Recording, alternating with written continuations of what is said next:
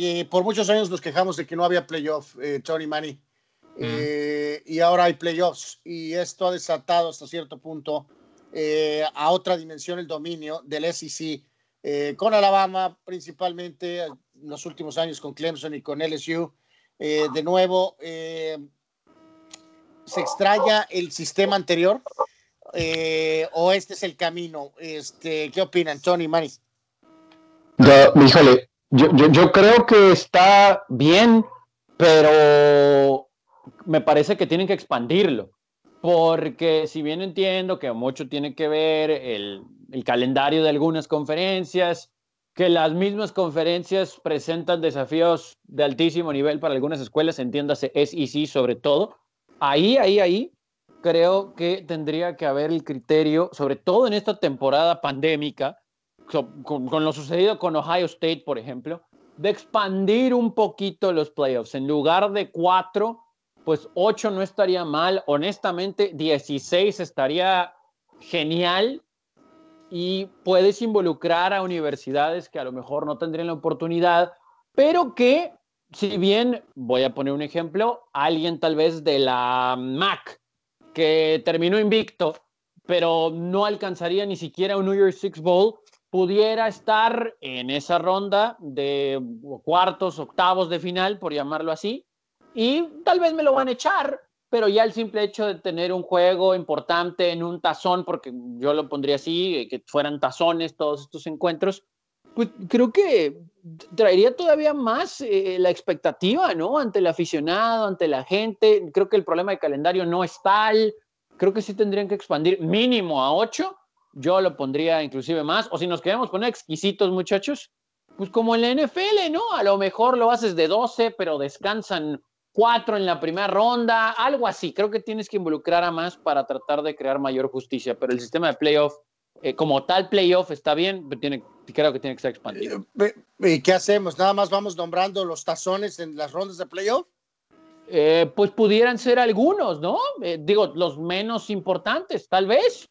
Eh, algunas tradiciones se buscarían mantener, pero muchachos, pues el Rose Bowl, si, toca año de semifinal nacional, ya no es alguien de la Big Ten en contra de alguien de la Pac-12, ¿no? Entonces, pues esa ya la rompiste, entonces pues, por lo menos hazlo bien, ¿no? Mane. Poco a poco, ¿eh? Poco a poco va esto y, y quizá no lo veamos a lo mejor en el futuro los 16, pero va a ocurrir. Eh, a mí me gusta, eh, me gustó desde el momento en que eh, ya era de enfrentar el uno contra el dos. Duraron mucho tiempo así hasta que ya se abrió a, cuatro. Y no estamos lejos de pensar que sea ocho. Y, la verdad, vámonos a cuestiones escolares.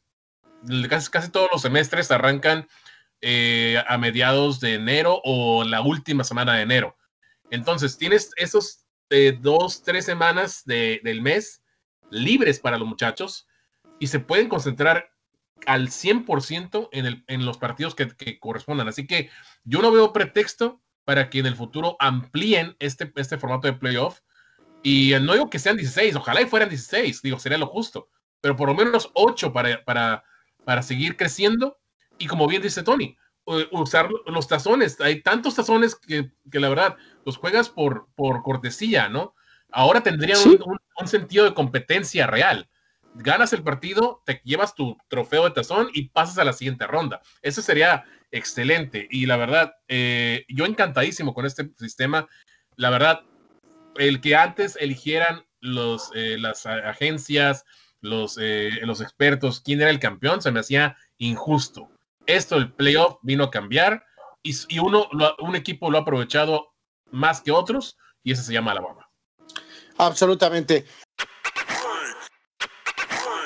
Muchachos, platicamos un poquito entonces a nuestra pregunta, tema, consulta del día en relación a el colegial que culminó ayer con otro título más para Alabama. Eh, Yannick Saban tiene siete títulos, seis de ellos con Alabama.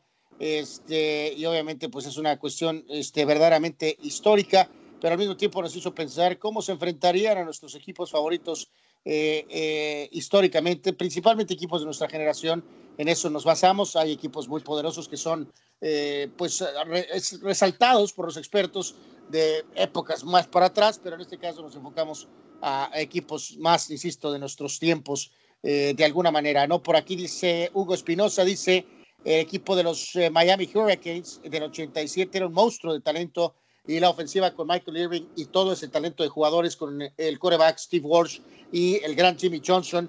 Eh, los Fighting Irishman del 88 con Rocket Smile y con el gran Holtz, ambos campeones serían mis equipos favoritos, ya que eran muy mínimas las debilidades que tenían esos titanes del fútbol colegial. Gracias a, Hugo Espinosa. Y por acá eh, nos vamos con los eh, VIP.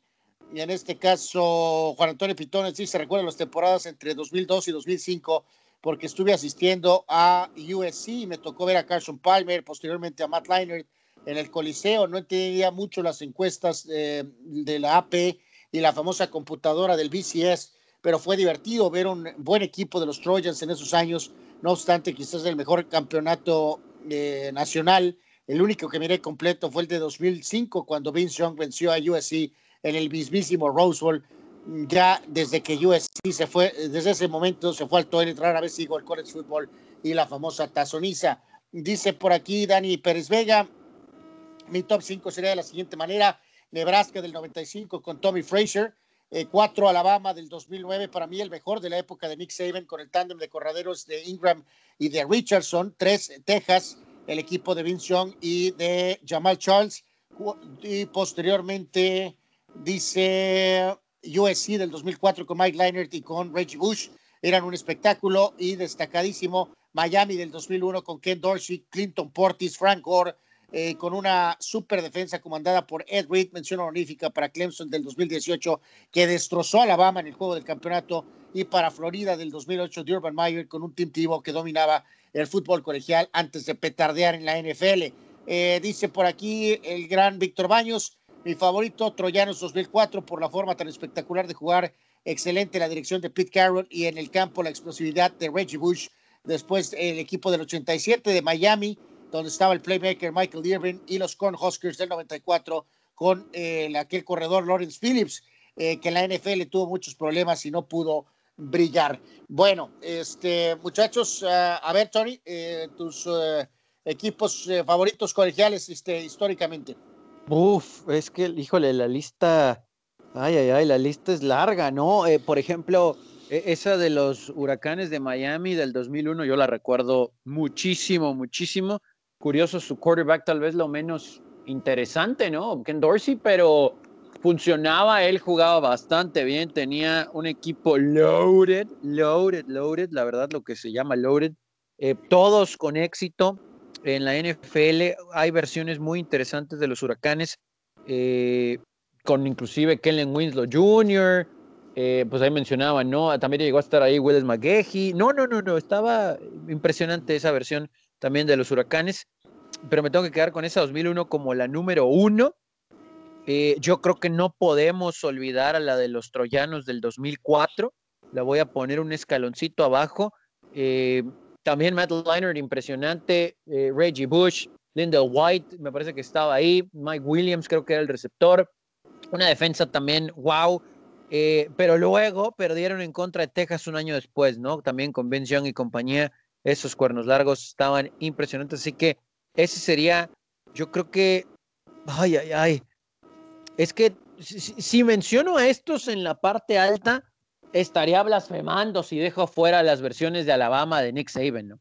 O sea, cualquier versión de Alabama de Nick Saban es poderosa. Yo también me quedo un poquito más con la de los 2009. Y esa de 2009 creo que le podía competir a los Longhorns y a los Trojans sin ningún problema. Ah, me, me quedo con esos. Mención especial para la de Tibo y Urban, Urban Meyer y compañía. Muy interesante también ese equipo, de verdad, con jugadores de altísimo nivel, además de, de Team Tebow, eh, receptores de verdad también de, de alto octanaje. Y creo que también podemos hablar un poco sobre las versiones de Ohio State. Y le voy a hacer una mención honorífica, una que yo no vi, la de Michael Irving y compañía, también ese equipo estaba loaded de los huracanes del 87 y de los Seminoles del 99, con un quarterback que todo el mundo creíamos que iba a hacer algo en la NFL y no pasó nada, pero, ay, es que son muchos equipos. eso era el de Chris, Chris Winky.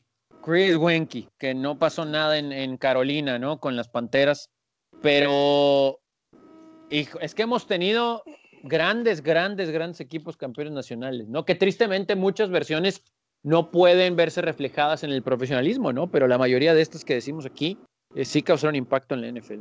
Sí, recordar aquí, antes, de, escuchar, Manny, nada más un breve aquí de lo que teníamos en la lista de ese equipo de Miami del 2001.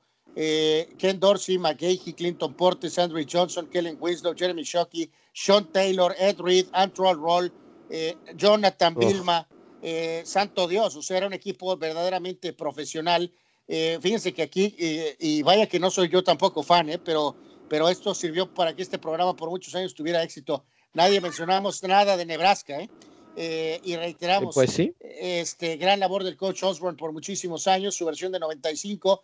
Eh, reitero, son equipos más de nuestra generación, ¿no? Hay equipos muy buenos, históricos, recordados de años atrás, pero en este caso nos enfocamos más, reitero, a, nuestros tiempos, ¿no? En el caso del equipo del 99, era con Winky y aquel receptor Peter Warrick, ¿no? Que después se perdió eh, terriblemente en la NFL, ¿no? Yo pensé que sí le iba a romper y no pasó este, realmente mucho. Eh, los eh, Texas es el equipo de Vince Young en el 2005, en aquel legendario histórico partido, cuando ya mencionaba ahorita en nuestros radioescuchas, este, le ganaron al equipo este de Leinart, el del 94 es el equipo de Tommy Fraser, precisamente de Nebraska, el de 93 de Florida es el donde estaba Charlie Ward de coreback, que después se fue a jugar en la NBA con los Knicks de Nueva York principalmente, y el del 88 del gran coach Lou Holtz y con el Rockets Ismail, ¿no? Que era su principal este, figura, ¿no? El equipo del 2002 de Ohio State era el que tenía a Maurice Cloret,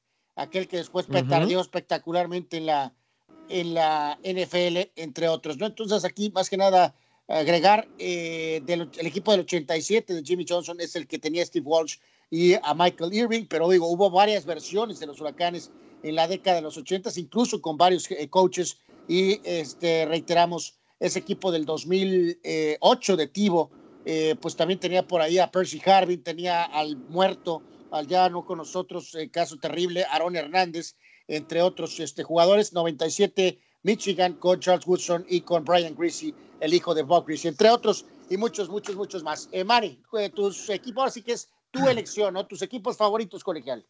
Bueno, em, me voy a ser muy, muy objetivo en ese punto. Eh, no, voy a citar a solo tres programas que me han gustado y que he visto desde, la televisión, eh, por lo exitosos que son y por lo constantes en sus resultados, empezando por el número 3, eh, USC. la generación de, la década de 2000 a 2009 este, es una es algo para la, para la historia lo que encabezó Pete Carroll. Eh, recuerdo a Matt Liner, recuerdo a Reggie Butch, también a Carson Palmer. Eh, era, un, era, un, equipo que, que al, era... Al otro corredor que era de nuestro, de nuestro, de nuestro grupo, este, Lendell White, ¿se acuerdan, no? También. Lendell White, sí, cierto. Que, que, era el fullback, ¿no? También que acompañaba ya a Reggie Bush, ¿no? Y sí, era una, era una, planadora ese equipo. Y, y el duelo contra Texas, pues lo, lo pudo haber ganado también. Nada más que eh, fue, fue una, una noche especial para Vince Young y para Texas en, en, en Pasadena y, y, el resultado fue distinto, pero era parte de ese, de ese éxito de USC. Em, en segundo sitio pondría a los Huracanes de Miami, eh, sobre todo en la, la, década de los ochentas. Eh, eh, Jimmy Johnson como entrenador y estando Vinny Testaverde, estando Bernie Corsa al principio, Jerome Brown también era un excelente defensivo y obviamente Michael Irvin en la receptoría. Era una generación, era una década dominada casi por, por los huracanes, aunque sí había varios programas como los de Notre Dame, estaba Washington, había varios muy buenos, pero... Nebraska, Oklahoma, Penn State. Exactamente. Y en primer sitio, eh, que fue el programa que más me ha gustado y, de hecho me declaro fan de, de, esta escuela en el fútbol americano colegial, es el de Nebraska. Eh, yo los empecé a, seguir a partir de los 80s con los duelos contra Florida State, contra Miami, y, notaba lo frustrante que era para Tom Osborne perder contra ellos, hasta que finalmente le, le ganaron un tazón, y a partir de ahí, el dominio de los Conhusters en los 90 fue notable, y, surgieron jugadores como Trev Albert, Zach Weber, Tommy Frazier, Aaron Taylor, Grant Winstrom, Al final ya por ahí apareció Derek Crouch, que no, no, no destacó en la NFL, pero ya, ya era, era otra generación. Pero sí, Nebraska tenía eh, todo para mí. O sea, era el programa, era el equipo, era el uniforme, era la forma en cómo jugaban, el cómo luchaban cada tazón. Eh, a mí me encantó ese, ese, ese grupo de los noventas de Nebraska y, y hasta la fecha sigue siendo mi favorito. Oye, Manny, ahorita que dijiste Eric Crouch, eh, después quiso ser receptor con los Rams, ¿no? O sea, digo, era muy talentoso, pero en la NFL pues no le fue bien y, salió como receptor. Eh, eso sí es cierto, esos Cornhuskers eran muy buen equipo. De acuerdo, este, muchachos, voy a dar yo mi lista más concisa. Eh, qué bueno, Manny, que defendiste a Nebraska. en este caso, nunca fan. creo que más por el sistema, más basado en la corrida, en la optativa, este, y en este sentido, eh, Miami con ese supuestamente estilo más pro, eh, pues también nos atraía a muchos. Sabemos que durante esa década de los ochentas, Miami también tuvo un montón de broncas extra emparrillado, pero bueno, eh, pues es parte del territorio, ¿no? Hemos mencionado antes que hay un par de documentales ahí sensacionales acerca de las dos versiones principales de los Hurricanes eh, a lo largo de los 80 y el equipo de los principios de los 2000. Yo muy sencillo, muchachos, me quedo con el equipo de 87 de los Huracanes de Miami, el equipo de Steve Walsh y de Jimmy Johnson y de Michael Irvin.